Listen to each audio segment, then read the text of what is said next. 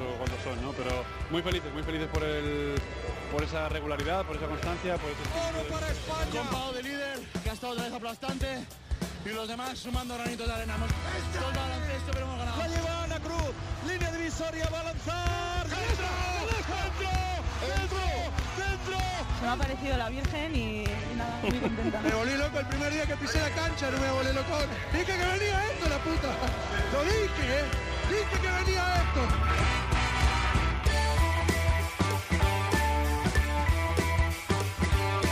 Bienvenidos, Onda Nautas, al capítulo 21 de la segunda temporada de Cuatro Cuartos.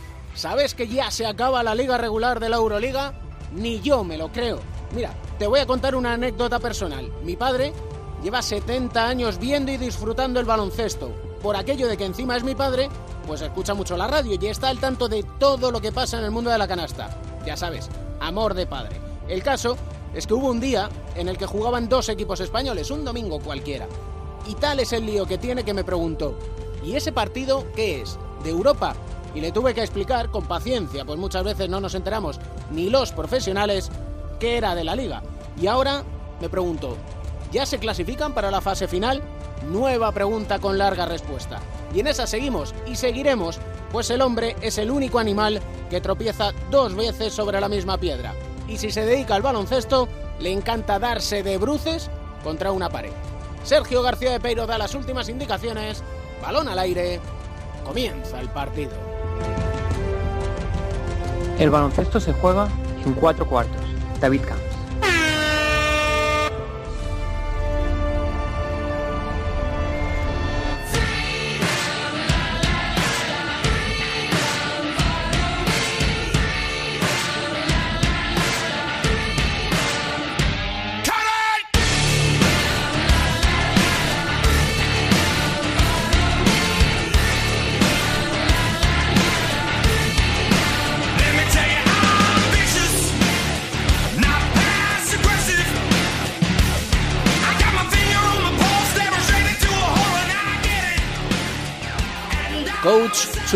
Vidorreta, ¿cómo estás? Hola David, muy bien, ¿y tú? Pues bien, la verdad es que a estas alturas de la temporada no te voy a engañar, tengo un lío mental con el calendario.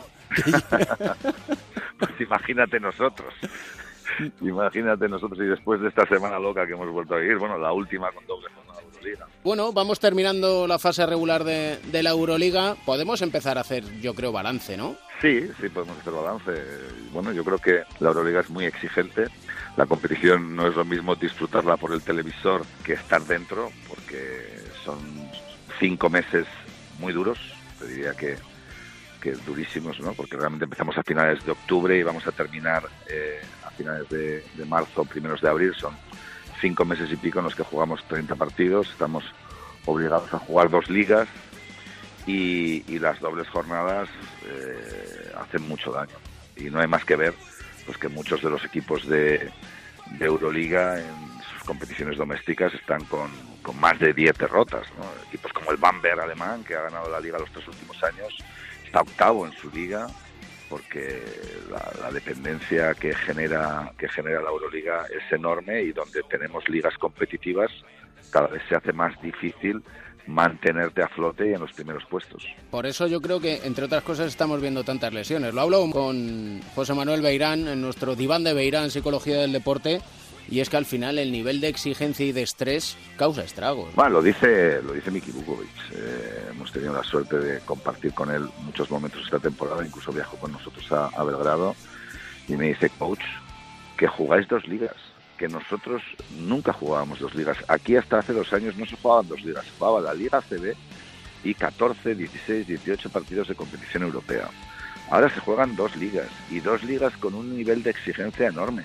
Jugáis 64 partidos en los que en todos los partidos nos jugamos algo, ¿no? Él lo dice como hombre del Valencia Basket, ¿no? En 64 partidos en los que en todos nos jugamos algo.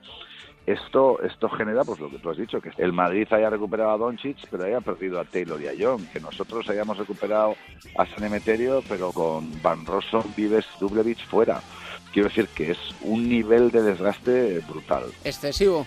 Bueno, yo creo que sí, yo creo que es excesivo. Yo creo que no hay margen para, para hacerlo de otra manera con el calendario actual, pero las dobles jornadas tal y como están concebidas son las que realmente están generando un índice de lesiones enorme. ¿Qué podemos sacar de este año? Porque yo creo que para un entrenador tiene que ser completamente novedoso y decir, a ver, vamos a situarnos, ¿no? A ver qué, podemos hacer, qué, qué podemos dejar de lado, ¿no? A ver, para mí todo está siendo una experiencia extraordinaria. Primero, entrenar al Valencia Basket, actual campeón de liga, ser campeón de Supercopa, eh, debutar en la Euroliga, eh, ganar 11 partidos en Euroliga eh, en una situación complicada, voy a dejarlo ahí, no voy a ser exagerado, por los siete meses de continuas lesiones que estamos padeciendo, pero al mismo tiempo con la, con la recompensa de, bueno, de haber seguido siendo competitivos a pesar de, de una racha de derrotas muy grande en la que evidentemente tuvo mucho que ver estos problemas para poder conjuntar a la plantilla que tuvimos en noviembre y en diciembre y luego bueno pues pues en liga aguantando el tirón no nos gustaría estar más arriba pero también es cierto que nos hemos mantenido toda la temporada entre los cuatro primeros que es nuestro principal objetivo ser cabeza de serie en el playoff si conseguimos eh, recuperar sobre todo a, nuestros bases Sam Guillem creo que vamos a tener opciones de pelear por estar ahí, por mantener al menos la posición y por qué no mejorarla. Y desde el punto de vista de entrenador, ¿cómo se gestiona una, una temporada así? Bueno, con mucha paciencia, porque está claro que tienes mucho menos entrenamiento del que estás acostumbrado, con tantas bajas tienes que estar continuamente reconstruyendo roles, trabajando entradas de jugadores que están en distinto punto de forma que otros, eh, que tardan un tiempo en llegar al estado óptimo para competir, pero que mientras tanto también te tienen que ayudar porque si no hay otros jugadores que pueden acusar el sobreesfuerzo.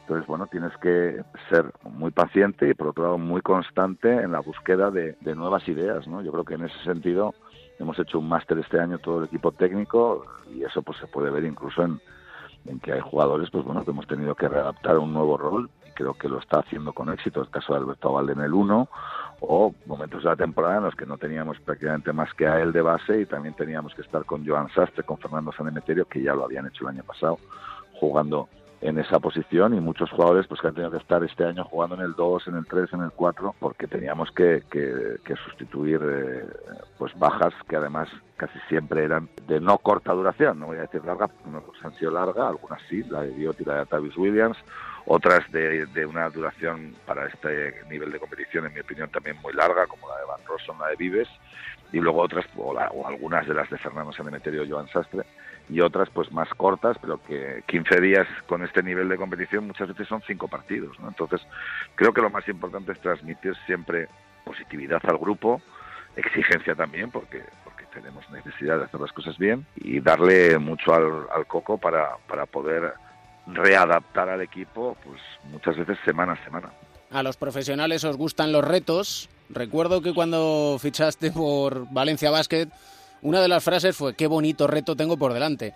Pero hombre, te han puesto alguna piedrita en el camino que lo, que lo hacen todavía mayor, ¿no? En ese sentido está claro que, que, la temporada no es la que soñé, ¿no? Y así lo he transmitido muchas veces, ¿no? Pero no lo transmito yo, lo transmite cualquier entrenador que vive situaciones similares. Fíjate lo que ha sucedido ahora con Tyron Lue en Cleveland, por un cuadro clínico que no se sabe exactamente muy bien cuál es, pues ha tenido que escogerse la baja y está de baja cuando está llegando el final de temporada o, Steve Kerr a, raíz de las lesiones en las últimas semanas de Golden State diciendo que esto es horroroso cuando, cuando tiene cuatro bajas. Yo he a tener hasta diez en un entrenamiento y siete en un partido.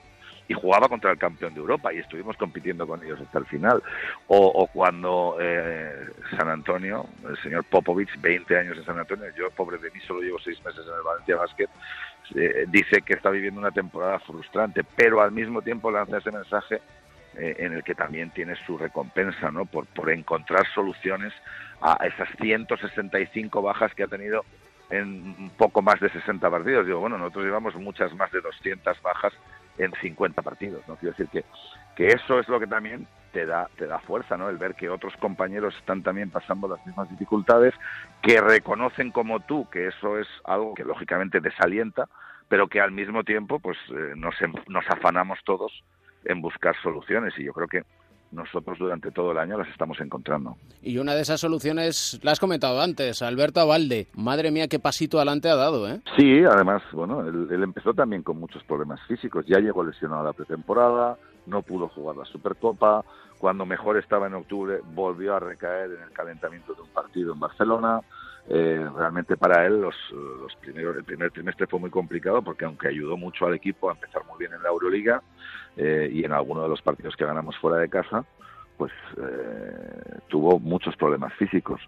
Cuando mejor estaba llegaron los problemas físicos para, para sus compañeros en la posición de uno y ahí pues nos ha ayudado muchísimo y creo que uno de los mejores baloncestos que ha realizado Valencia Basket ha sido en enero con Sam Van Rossum y Alberto Avalde en la dirección y luego sobre todo porque él está muy implicado con el equipo y haciendo un grandísimo esfuerzo de adaptación a un puesto que es totalmente nuevo para él pero que le va a hacer mejor jugador seguro independientemente de que pueda jugar al 1, al 2 o al 3 en el futuro implicado con el equipo. Una de las cuestiones que más te fijas y que más intentas es la cohesión grupal. Y este año no sé si por mor de las lesiones has intentado que todavía sea esa implicación aún mayor. Y no, y no siempre lo hemos conseguido, ¿no? Ha habido también momentos en los que hemos tenido más dependencia de jugadores individuales, de Fernando Sanemeterio, de Eric Green, del propio Dubi.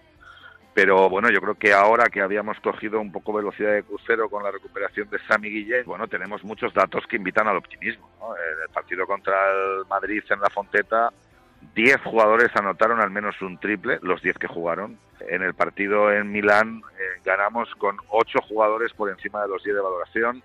Eh, creo que bueno, son datos que, que invitan a, a potenciar ese carácter coral que siempre han tenido mis equipos y que también, por supuesto, tenía el Valencia Basket las dos últimas temporadas con Pedro Martínez. ¿Se podría, si todo va normal, repetir una gesta como la del año pasado? Nosotros vamos a trabajar por ello, ¿no? Creo que al final el trabajo que estamos haciendo va a tener recompensa. Yo me quedo con que hemos jugado dos partidos contra el Madrid, hemos ganado uno, hemos perdido otro. Hemos ido por delante en el marcador, pues te diría que 65 minutos de los 80, prácticamente, no todo el tiempo, pero, pero dominando en el marcador en la Fonteta prácticamente todo el partido y durante buena parte del partido en Madrid, bueno, creo que, el Madrid es en este momento el mejor equipo de la Liga Endesa, sin ninguna duda, porque está líder eh, con una ventaja considerable y solo tres derrotas, y ser capaces de, a estas alturas del mes de marzo, de dominar en el marcador durante 65 minutos de 80, invita al optimismo. ¿Dónde podamos llegar? Pues también va a depender mucho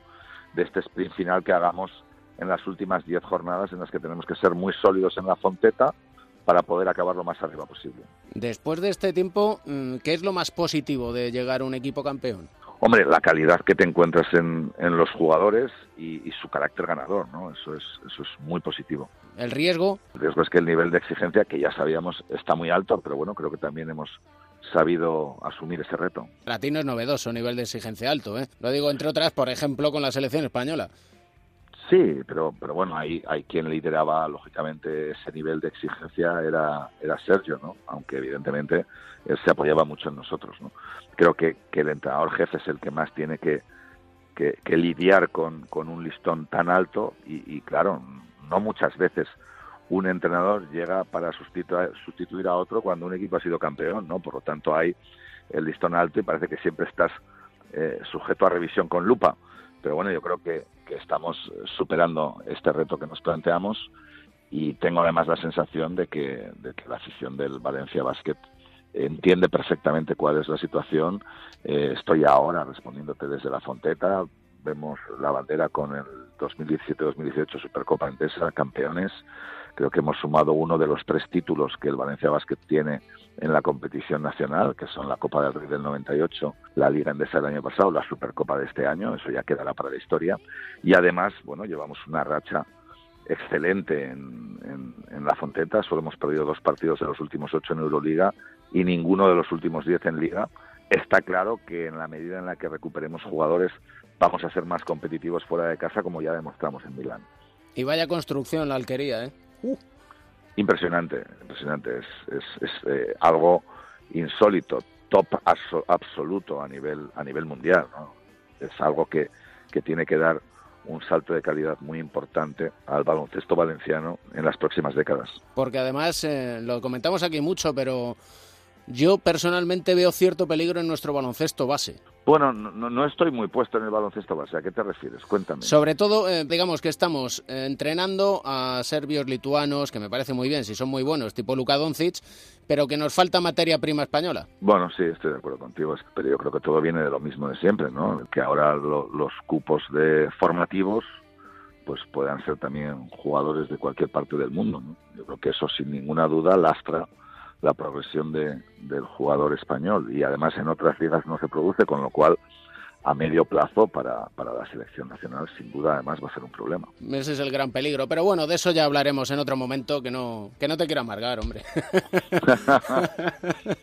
¿Te permites soñar? Sí, claro. ¿Y con qué sueñas? Bueno, pues desde luego que sueño con, con conseguir eh, meternos en, en la final de la Liga CB y ganarla, ¿no? Este es el, el sueño más, más inmediato que tengo. Sé que, como te digo, el reto es muy complicado, mucho más difícil de lo que pensaba cuando, cuando llegué a Valencia por las circunstancias que estamos atravesando durante ya siete meses, porque esto es una constante, no es que sea un problema de, de puntual, ¿no? Es un problema estructural que estamos padeciendo pero bueno, también soy optimista porque creo que, que tenemos mucho margen de, de mejora y con tanto margen de mejora, como te he dicho antes, pues hemos sido capaces de competir dos partidos con el Real Madrid, que es el mejor equipo de la Liga CB y el mejor clasificado en la Euroliga con diferencia en este momento. Y los sueños, hay veces que se cumplen. Yo diría que en su caso, en el caso de Chus Vidorreta, muchos de ellos han cumplido, ¿no? Sí, sin duda, he tenido la fortuna de, de tener una carrera, desde luego larga, que eso ya es un sueño cumplido, ¿no? Llevar ya 36 años como entrenador y más de 25 como entrenador profesional, eso ya es un sueño cumplido. Y ahora tener la oportunidad de entrenar al Valencia Basket, pues es eh, la culminación de un sueño que todavía seguro va a tener eh, muchas más fases. Nosotros siempre acabamos, ya lo sabes, con una canción que nos alegre el día. ¿Cuál nos recomiendas? Hombre, yo creo que para alegrar el día y además empezar bien la semana hoy lunes, yo creo que Beautiful Day de un 2 es una canción fantástica. Un placer siempre hablar contigo y nos vemos en las canchas, ¿eh? Un abrazo, David. Un placer abrazo. También para mí.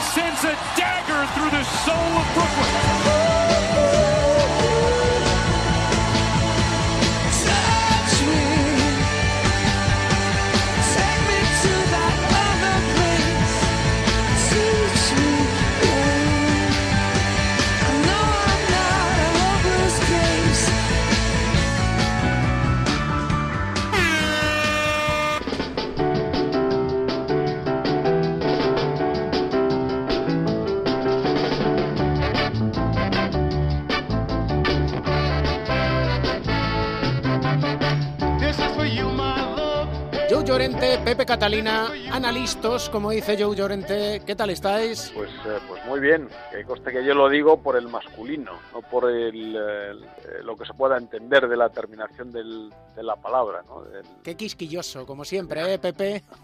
Sí, la verdad que Joe, y no hace falta más que, que leer su libro, que aprovecho otra vez para recomendarlo. Hay que darse cuenta de, de cómo cuida siempre el lenguaje, ¿no? Y qué defensa, además, sigue haciendo eh, del castellano, lo cual me parece que está muy bien, ¿no? Y es, y es muy respetable y muy apreciable. Yo, por lo menos, así Las lo veo. y el castellano, es lo que hay que defender. Ya está. Sí, señor, que nos las hemos tomado la semana pasada, eh, ricamente en Semana Santa después de las procesiones. Gracias por el permiso. Ahora ya de vuelta a la normalidad y con una ingesta calórica bastante inferior a la que hubo la pasada semana. Espíritu de remontada, dice Joe Llorente. No sé cómo veis a los San Antonio Spurs, que desde hace 20 años marcan el camino, pero que quizás, yo no sé si este año se empieza a notar cierto desgaste ya. Bueno, yo lo que creo es que no, vamos a ver, el, eh, los jugadores nuevos que, que han reclutado, eh, siguiendo también un poco lo, de lo que hablábamos la, la semana pasada, no tienen, son buenos jugadores, pero les falta un poco el, la característica esta que tenían los grandes de jugadores de, San Antonio durante los últimos años. Y bueno, pues eh, yo creo que la labor es ahí del entrenador, de Popovich, de ir construyendo poco a poco el, el, eh, el, ah, bueno, pues el equipo como era antes, ¿no? O sea, para mí el mejor eh, en los últimos años el mejor equipo. Yo creo que perdieron un anillo ahí a lo tonto con el, con el triple del hombre este de Ray Allen. Y, ah, y bueno, hombre, también eh, les un poco pues se nota se nota el paso el paso de la edad. No sé qué, qué te parece a ti, Pepe. A mí me parece que están condicionados este año con la baja de Kawhi Leonard, que realmente era el jugador que tenía que tomar el testigo y que no ha podido jugar apenas creo que unos partidos en toda la temporada y eso les ha condicionado mucho, ¿no? Y de su presencia o no en, en lo que queda de competición, pues eh, pueden depender muchas de sus posibilidades siguen siendo fieles a una idea, que es la idea del concepto colectivo por encima del concepto individual. Y eso no significa que no tengan grandes jugadores. Pero eh, a pesar de ello, ellos siempre han apostado más por una mezcla, porque además los Spurs siempre han respetado mucho lo que pasaba al otro lado del océano, especialmente en Europa. Una mezcla de lo mejor que te puede dar el baloncesto norteamericano, ¿no? que es eh, el físico, la capacidad atlética, con el jugar al baloncesto de la forma correcta que se practica en Europa, con ese sentido colectivo, con ese pase extra, lo siguen haciendo. Eh, quizá, pues eso, les falta el sustituto eh, natural, no, no en la posición, sino en liderazgo, pues de lo que ha sido Tim Duncan, que en su momento tomó el relevo de, de Robinson, incluso llegaron a coincidir, como le pasa a Leonard ahora con Duncan. También es verdad que, bueno, pues oye, Tony Parker se va haciendo también veterano, Manu Ginobili, pero los que hay alrededor y que no son tan conocidos siguen, yo creo que fieles a esta filosofía y tienen mucho mérito que sin tener una, una gran estrella, eh, aunque bueno, también tienen a Pau Gasol, evidentemente que es una superestrella también, pero en un momento como el de Parker, como el de Ginobili, tiene muchísimo mérito que sigan estando en la élite, que sigan estando en la tercera cuarta posición del oeste, que lleven muchos años, muchos años metidos en playoffs, sobre todo en un sistema el norteamericano que está concebido para que nadie se, mm, se quede mucho tiempo en el poder. Y los Spurs, a través de esta filosofía, llevan mucho tiempo en el poder y hay que quitarse el sombrero para ellos. Yo creo que no será la, franquicia más excitante para algunos, donde el individualismo prima en los Estados Unidos, pero es la mejor de todos los deportes norteamericanos de los últimos 20 años. Bien, eh, completando un poco lo que decías, eh, desde que está Popovich en, el banquillo, los San Antonio no, no ha faltado. Siempre que, que ha hecho la temporada completa con el equipo, eh, San Antonio no ha faltado a, la- a, a los playoffs. No sé si luego hablaremos de los playoffs, pues por eso lo digo. Sí, lo vamos, lo vamos a hablar luego, no, no pierdas el Y bueno, lo de lo de Leonard es un poco un, un misterio, ¿no? Lo que está pasando con este chico y, y, bueno, pues claro, es una remora enorme ¿eh? porque en teoría en teoría era el jugador franquicia, como dicen los los americanos, ¿no? Y claro, el que perder tu eh, tu jugador, tu joven estrella, digamos, ¿no? Que compensaría un poco la veteranía de Gasol, de, de Ginobili, de Tony Parker, etcétera, etcétera, y que haría quizás un cóctel perfecto, pues les está, como bien has explicado tu Pepe, minando enormemente. ¿Os sorprende la disminución de minutos de Pau Gasol? No, a mí no me sorprende. Yo creo que entra dentro de esa política que tiene eh, Popovich de dosificación.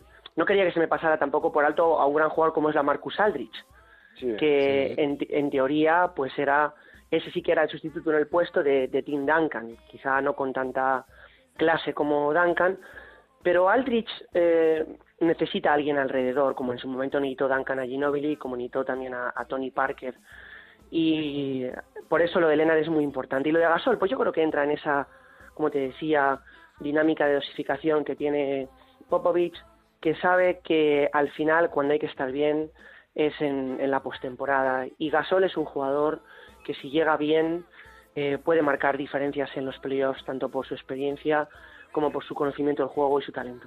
Yo a Pau le veo bastante bien. Los minutos que juega el equipo lo nota de, forma positiva porque Pau es un jugador eh, tipo Calderón, ¿no? De- del que hablábamos, que bueno, no solamente anota, sino que él crea mucho juego, está siempre pendiente de lo que ocurre en el campo, etcétera.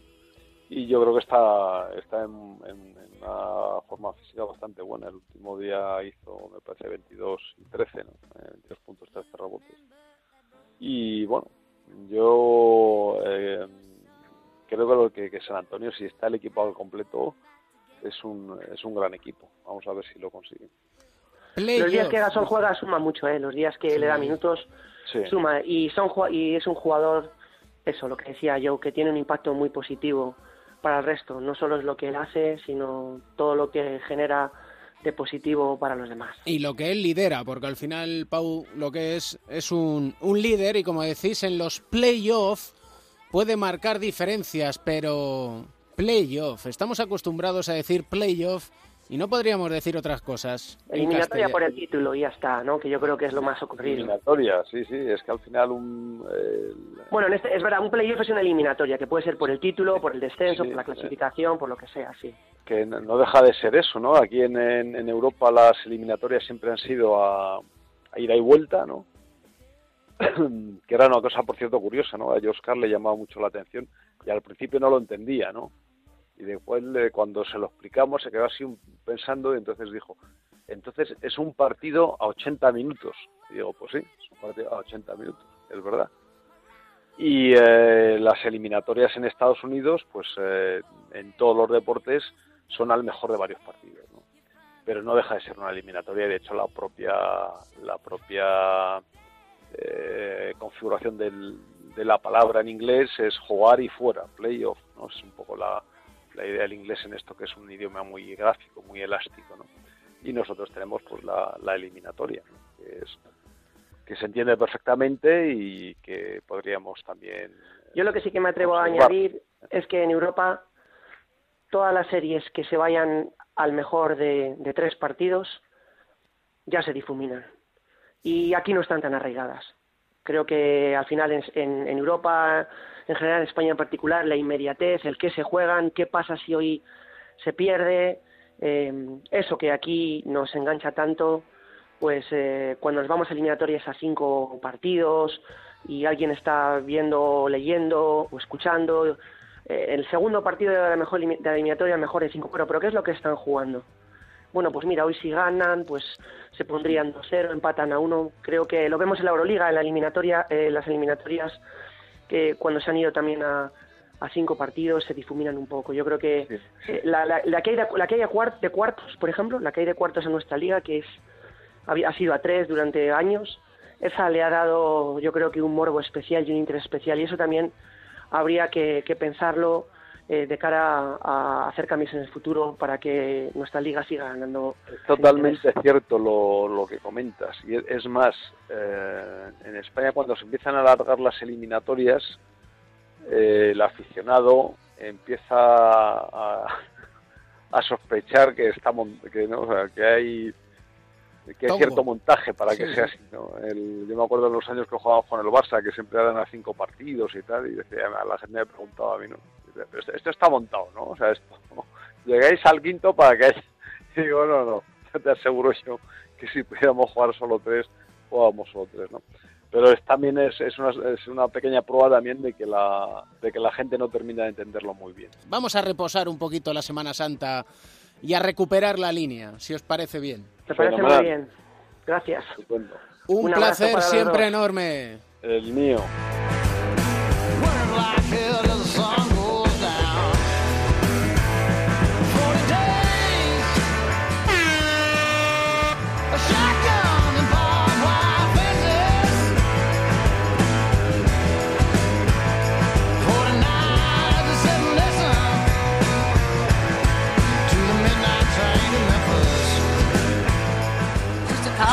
England, Dante Cunningham. LeBron James! Oh, good gosh, what a finish!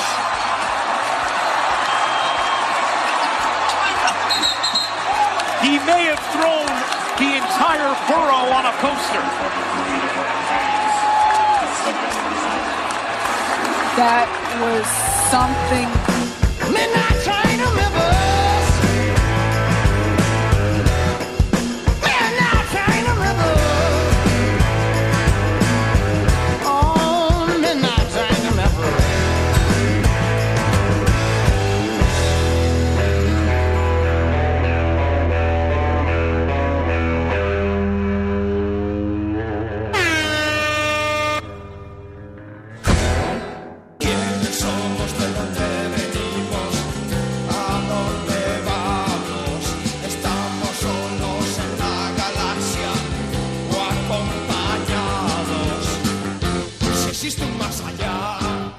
Siempre vamos más allá. Melotero, gallego de pro, ¿cómo estás? ¿Qué tal, Can?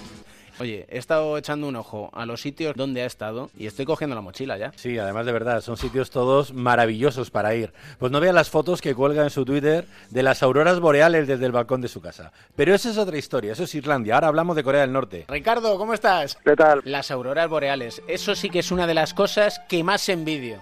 Pues te diré que, que aquí además eh, lo tienen tan bien, tan bien organizado todo que hay hasta un programa de teléfono que te detecta cuándo van a ser y el lugar exacto de la isla donde van a ser.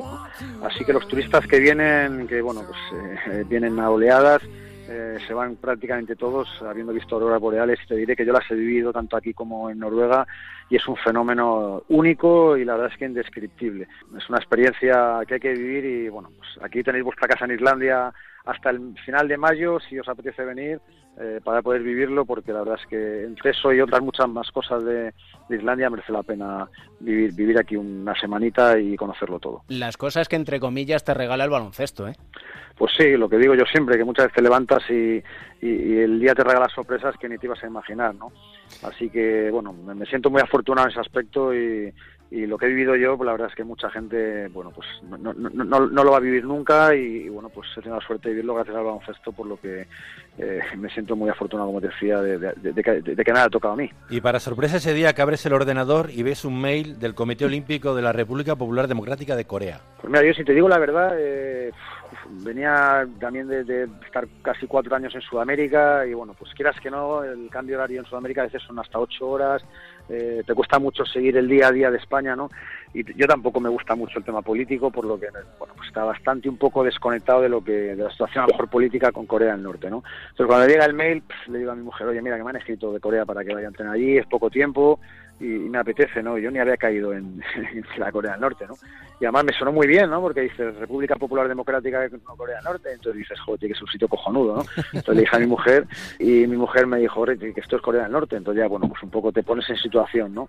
Nunca había estado en Asia, los lugares también que me apetecía entrenar en Asia, un poco también, no te voy a decir el, el morbo, ¿no? Pero sí la, el poder acceder a un lugar tan inaccesible, ¿no? Al país más inaccesible del mundo, el que menos se conoce, pues no, no, no le di muchas vueltas y enseguida dije que sí y, y para allá nos fuimos. Y yo no sé si sabes cómo contactaron contigo, cómo descubrieron quién eras, tu mail, qué hacías. Sí, luego me lo dijeron ellos porque se lo pregunté allí por curiosidad. Bueno, ellos buscaban una persona de un perfil que hubiera trabajado ya en, en otro comité olímpico porque mi contacto con ellos es a través del comité olímpico de, de, Corea del Norte, que son los que tramitaron todos. Yo no sé si fui, fue la única persona que contactaron o, contactaron antes con 40 y los 40 dijeron que, vamos, que ni borrachos.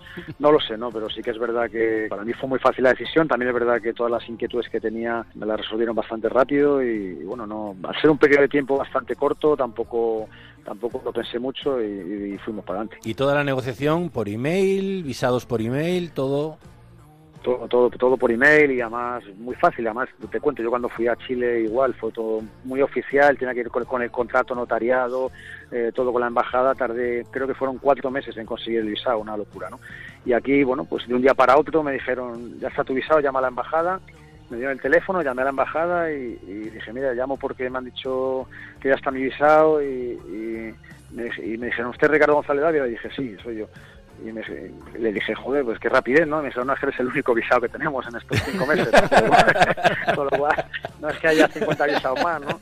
Entonces no tuve, no tuve ni que, ni que identificarme, ¿no? Ni nada, fui a la embajada, eh, recogí el visado y para allá no fuimos. A ellos mismos les interesaría que la imagen que trascendiera de ellos fuera una vez volvieras fuera exquisita, ¿no? Sí que es verdad que ellos jamás me dijeron no puedes hablar de esto, no puedes hablar de aquello, no puedes hacer fotos aquí. Mucha gente te dice, hay, hay muchos mitos sobre Corea del Norte eh, que te dicen que no puedes hacer fotos en los monumentos, que no puedes ir solo por la calle. Bueno, pues todo eso te, lo puedo decir en primera persona que no es así, ¿no? Yo hice fotos en todos los lugares donde quise, me fui en metro solo, pasé solo, fui a hacer deporte solo, iba a entrenar eh, solo.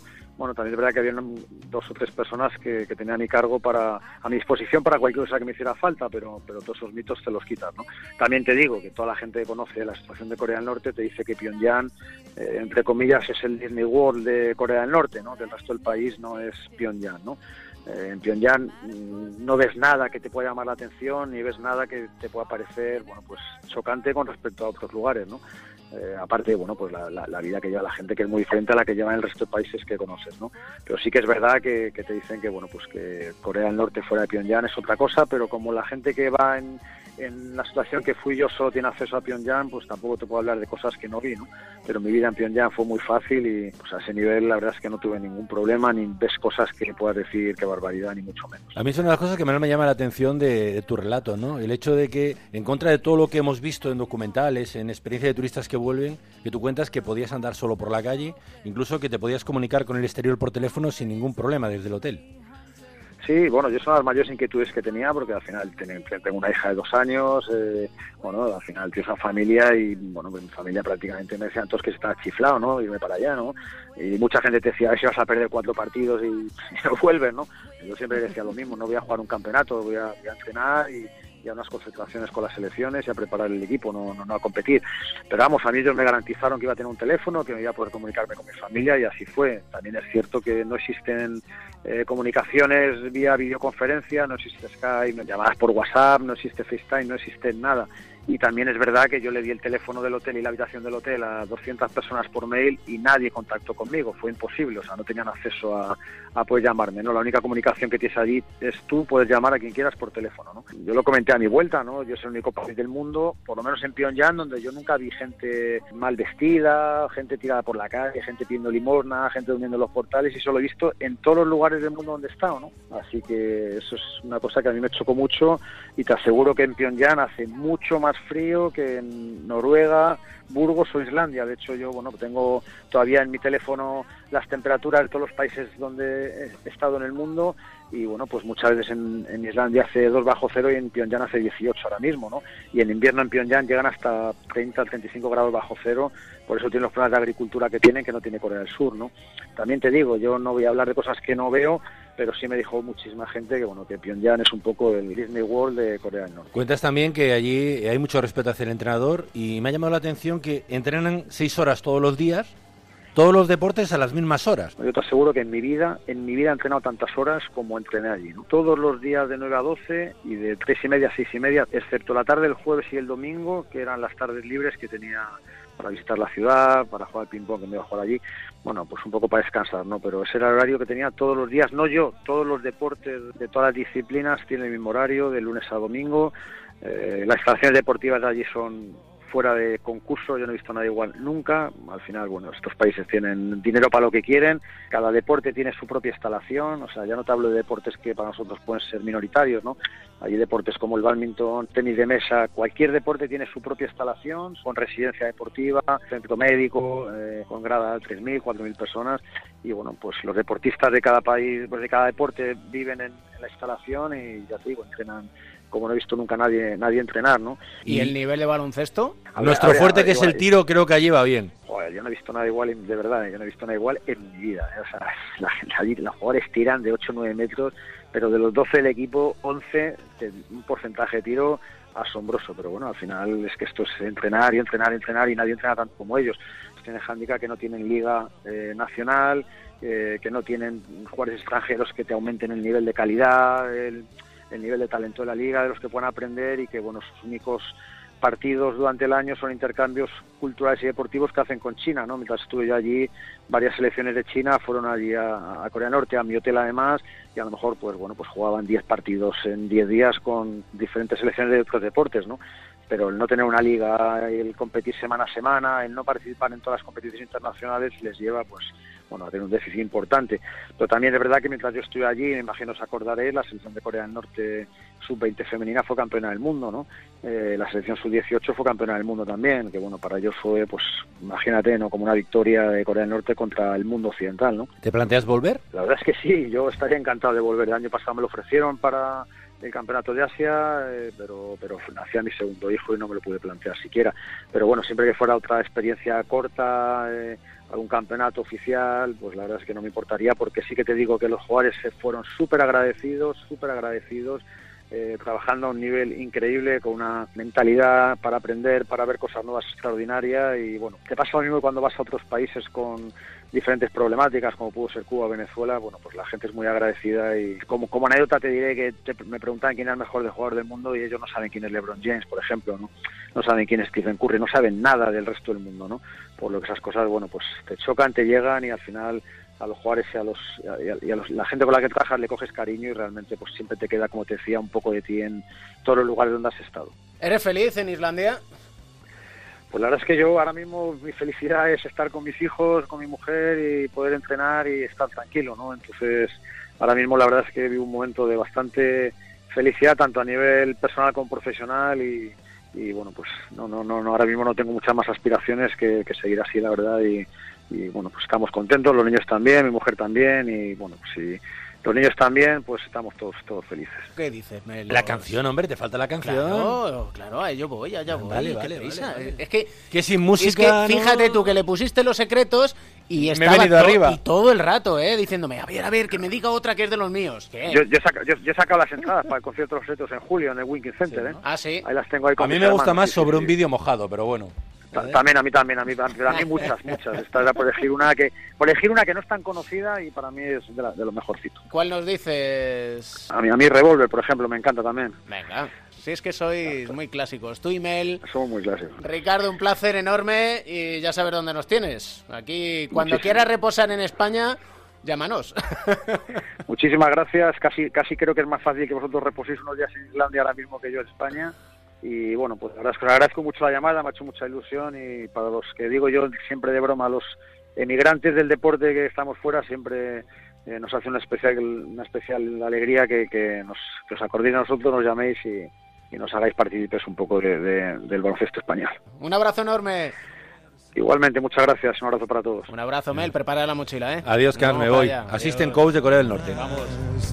La vida sigue y yo también. Aunque dicen que el tiempo no pasa en vale, cometí mis errores más bien pronto que tarde. Yo usé su ejemplo en aprender. Y en su propio universo. Donovan's just struggling at the rim right now. There's Ricky, wide open three. Thank goodness for Ricky Rubio. Hello. A mis padres caer. ¡Arriba,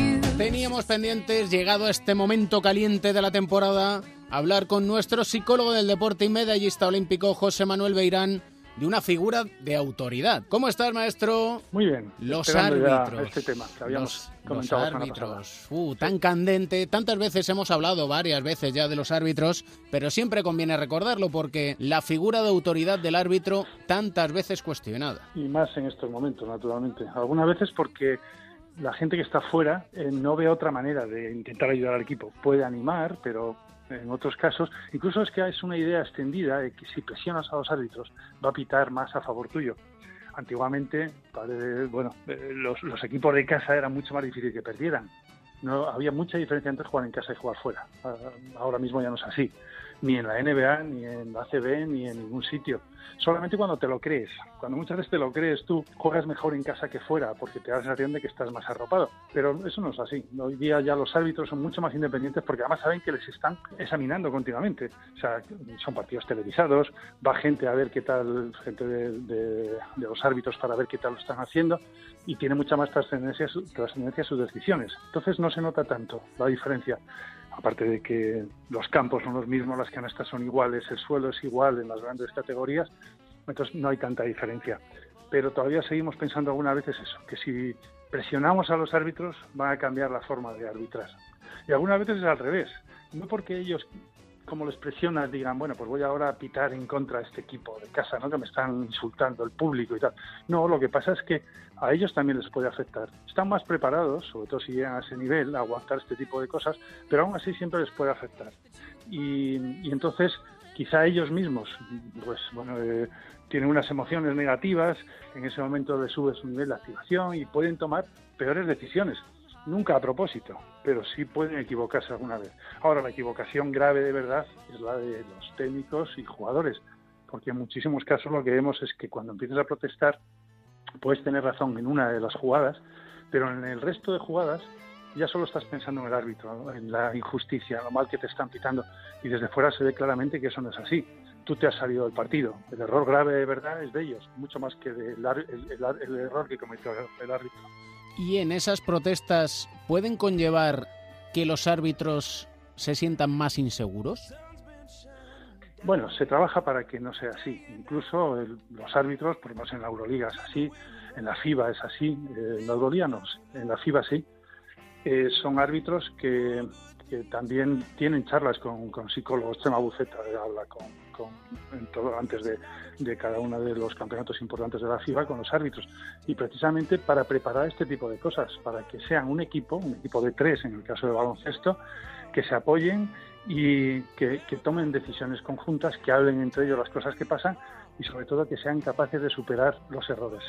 Pasa lo mismo que con un, un portero de fútbol. Un portero de fútbol puede no tocar un balón en todo el partido y le tiran una vez al final o dos veces. Tiene que estar metido dentro del partido y sobre todo tiene que ser capaz de superar errores. En el primer minuto del partido comete un error y empieza la gente ya pues a decirle cosas y tal. Él tiene que estar preparado para eso, si no, no podría ser portero de fútbol. Y eso se van preparando desde pequeños. De, y luego ya cuando llegan más adelante, algunas veces les va a afectar, depende cómo esté bueno, la fortaleza mental que tengan, pero generalmente funcionan bastante bien para eso y los árbitros también. Hubo una carta del máximo propietario del Panathinaikos en el que cuestionaba la imparcialidad de los árbitros. Sí, eh, con esas cartas o con estos comentarios no ayudan absolutamente nada a los jóvenes. Yo no me creo, nunca, nunca lo he creído y sin embargo ha habido casos en los que sí se ha hablado mucho y tal, eh, que los árbitros piten a favor de alguien a propósito. O sea, si alguna vez ha pasado, y últimamente hemos visto algunos temas a lo mejor de apuestas en Estados Unidos, bueno, pues, pues que se les sancione con toda la dureza del mundo, además. Pero yo no me puedo creer que un árbitro salga pensando, quiero que gane este equipo o este jugador me cae mal, no porque el primer perjudicado es él. Todo el mundo le va a evaluar después y va a saber si es un buen árbitro o no es un buen árbitro. Y para ellos es una carrera tan importante como la carrera de, del deportista. Ellos quieren ser los mejores, quieren ir a los Juegos Olímpicos, quieren ir a, las grandes competiciones. Y la única manera de conseguir eso no es haciendo que gane el equipo que a mí me cae mejor, sino pitando bien. Por ejemplo, hemos vivido un caso en, con un deporte además que respeta la imagen de autoridad del árbitro de una manera creo que excepcional, como es el rugby, uh -huh. con el partido de España en Bélgica. Yo no sé si es extrapolable o si se puede analizar, de hecho, esa, esa actuación y si es extrapolable al baloncesto. Bueno, el, el, ellos eh, siempre han funcionado muchísimo mejor en todo este tipo de cosas, en las protestas, en la deportividad, a pesar de la agresividad que hay en, en los partidos, de la dureza, de las emociones que pueden ser igual o más fuertes que en cualquier otro deporte, más intensas, y sin embargo han sido un ejemplo en todo. Y yo creo que lo siguen siendo. Es un deporte en el que hay que mirar muchas veces muchos valores deportivos. En este caso, yo sí creo que se ha perdido una buena oportunidad de demostrar precisamente eso. Que además pueden tener razón. No estoy diciendo que no tengan razón. Yo vi el partido y, bueno, es verdad que no entiendo tanto de rugby y cuando oía a los, comentar- a los comentaristas pues, decir que el árbitro estaba equivocando, llegaba un momento que decía, bueno, el árbitro se puede equivocar, pero llega un momento que cuando ya lo decían tantas veces y los jugadores les veían las caras, pues lo que he comentado antes, el error es mucho más de los jugadores. Porque además luego en declaraciones de ellos han dicho, jugamos mal, eh, ellos jugaron mejor, no estuvimos a la altura que tal, pero el árbitro, la primera parte es fundamental, jugamos mal y no merecimos ganar. Que a lo mejor se equivocó el árbitro al principio, pues puede ser. Para eso están los directivos, por cierto, para ese tipo de cosas, para que ahora, después, cuando acaba el partido, pues puedan ir y reclamar a su federación internacional, puedan decir este árbitro no tiene nivel o este vimos estas eh, actuaciones o estos vídeos o lo que quieras. Pero en ese momento es una pena porque es un deporte que es ejemplar, que lo, que lo sigue siendo seguro. Pero ahí, bueno, yo creo que los propios jugadores, además, porque después, se arrepintieron enseguida de haber protestado al, árbitro de esa manera, que es mucho menor de lo que se, se protesta normalmente en muchos otros deportes. Sí que me estoy dando cuenta que los entrenadores, y hablo en plural, están continuamente con cada... Es que da igual la jugada que sea, un fuera de banda, una falta, todas las jugadas son cuestionadas. Prácticamente todas. Y lo que consigues muchas veces es que tus jugadores que te están viendo están pensando que, es una injusticia todo, porque si el propio entrenador está de acuerdo con esto, entonces al final acaba protestando todo el equipo. No lo mejor ese día, pero a la larga es un equipo protestón, es un equipo que protesta mucho. Y al final lo que va a conseguir es no rendir al nivel que tiene que rendir. O sea, los entrenadores piensan que todo lo que hagan a los árbitros les van a estar eh, presionando para que luego puedan ayudarles. Yo creo que tienen muchísimas más armas que esa. La mayor parte de las veces yo creo que es una falta de control emocional. No sabes lo que hacer y entonces pues enseguida al árbitro le cuentas cosas. Otras veces son solo informativas para decir, oye, fíjate en este tipo de cosas que está pasando que no estáis viendo. Puede ser, pero tienes razón, que hay veces que es absolutamente todas las jugadas y cada vez que un árbitro se para, se queda de pie cerca de un banquillo, tiene que estar escuchando dos minutos ellos ahí al entrenador diciéndole cosas. Y sin embargo, cuando los padres de estos niños que hablábamos eh, en, en la relación con los entrenadores y con los padres ven estas cosas, pues ellos hacen lo mismo después. Eh, y los niños, cuando ven esto, lo hacen después en las categorías de pequeños. Claro, no se dan cuenta que es que eh, un entrenador dice, bueno, si, aunque no sea justo, pero si consigo un beneficio para mi equipo, lo hago. Deporte profesional, valoramos a los deportistas y a los entrenadores en función de los resultados. Pero es que con los jóvenes no es así, es justo todo lo contrario. Hay que valorar lo que, lo que, sea, lo que hacen los entrenadores, lo que hacen los padres en función del desarrollo personal de los niños, no de, no de los resultados. Un placer como siempre, maestro. Y para mí, muchas gracias. Trash talking. Cash money, heroes, private jets, polish. They shot. A la paz de Dios, ¿qué hacéis? ¿Cómo estás, señor mío? Buah, hoy estoy espectacular. Me he levantado con, con ganas de... buah. Si no has descansado ni nada. Sí, sí, sí, sí, sí, sí, sí, ¿Te ha dado tiempo? Yo soy del, del club este de dormires de cobardes y que todo lo que le quites a la vida ahora ya lo ganarás luego. No te preocupes. Hay que vivir más que los demás. Si que, no, lo- que hay luego que- tenemos lesiones, que, Bueno. que me dices, ay, que me duele el, el bíceps femoral. Sí, sí. Y Bueno, el otro digo, día te enseñé ahí unas comidas proteicas que no te llegaron a convencer mucho tampoco, ¿eh? Es que no vi cuáles eran sus ingredientes. No sé, me, me- me comí hasta el bote, tú, como para verlo. Se la tienes que recomendar al papá de Mateo. Ya le mandaré unas cajitas. Edu Sel, ¿cómo estás, hombre? ¿Qué tal? Muy buenas. ¿cómo Ahí estáis? está. Ed- eh, está Pereiro con la dieta de la proteína. ¿De comer proteína o con no comer proteína? No, no, de comer proteína y de vender la burra. Déjate de, de historias. Esto es vendeburrismo total, ¿sabes? Trasbu Trasburrism. Trasburrism, ¿qué tenemos? Bueno, pues mira, tenemos- rosa? Porque lo, lo habías dejado muy en alto, ¿eh? Con la Marodón. Bueno, pero te- tengo, tengo una muy buena. A ver, eh, ahora que estamos en época en la que los San San Antonio Spurs van mejor, pueden pensar en eh, planificar una temporada con playoffs, así que eh, creo que se les ha quitado un poquito el susto encima. Pues vamos a recordar un, un trash talking entre dos tíos de la plantilla. Eh, me explico. Eh, hace un par de semanas, Adrian Bognarowski, este tío que no da noticias, solo debe dar 1.500 al año,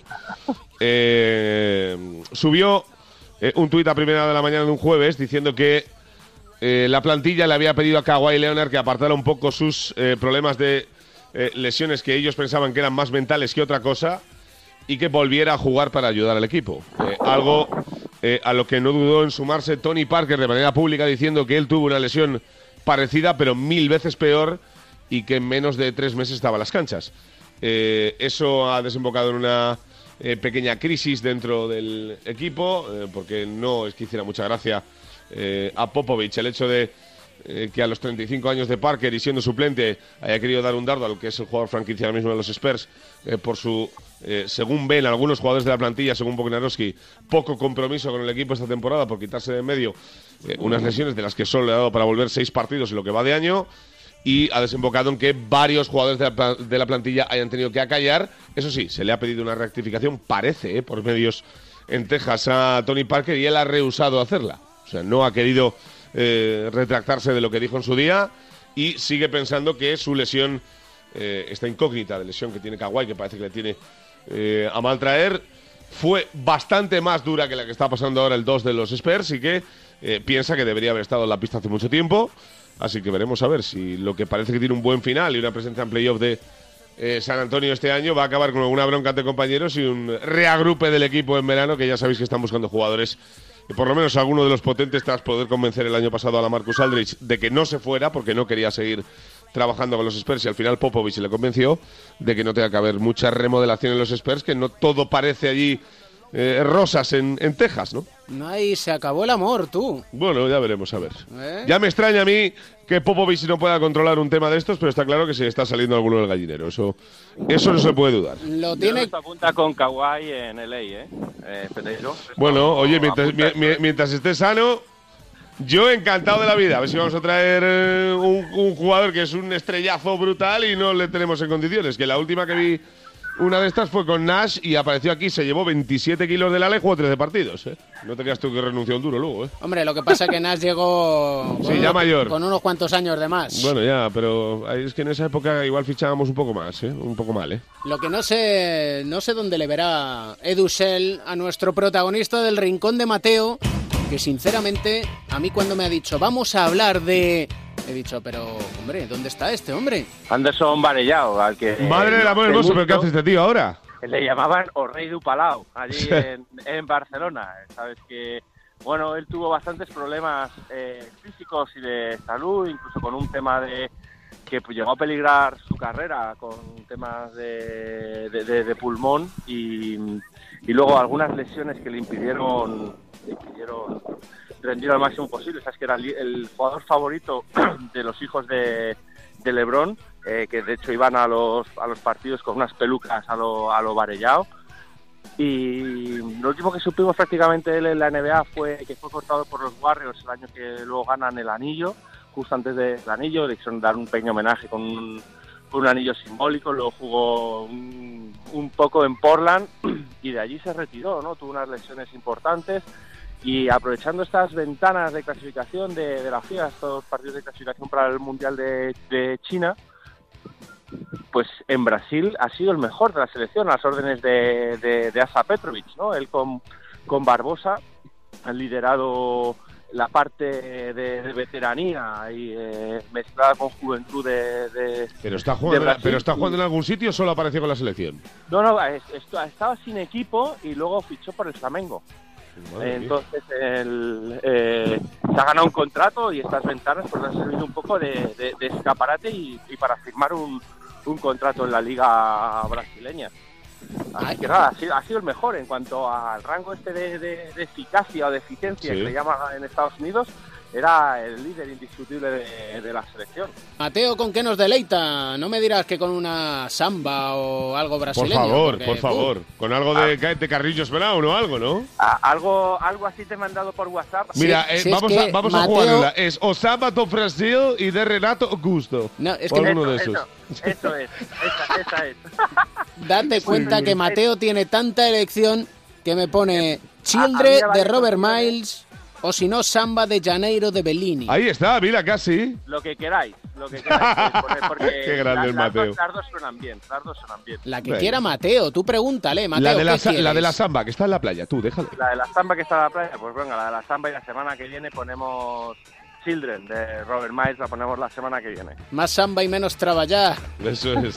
Pereiro, Pereiro. samba en menos trabajar. Eso es, eso es. Venga, chao, Venga, chao. chao, chao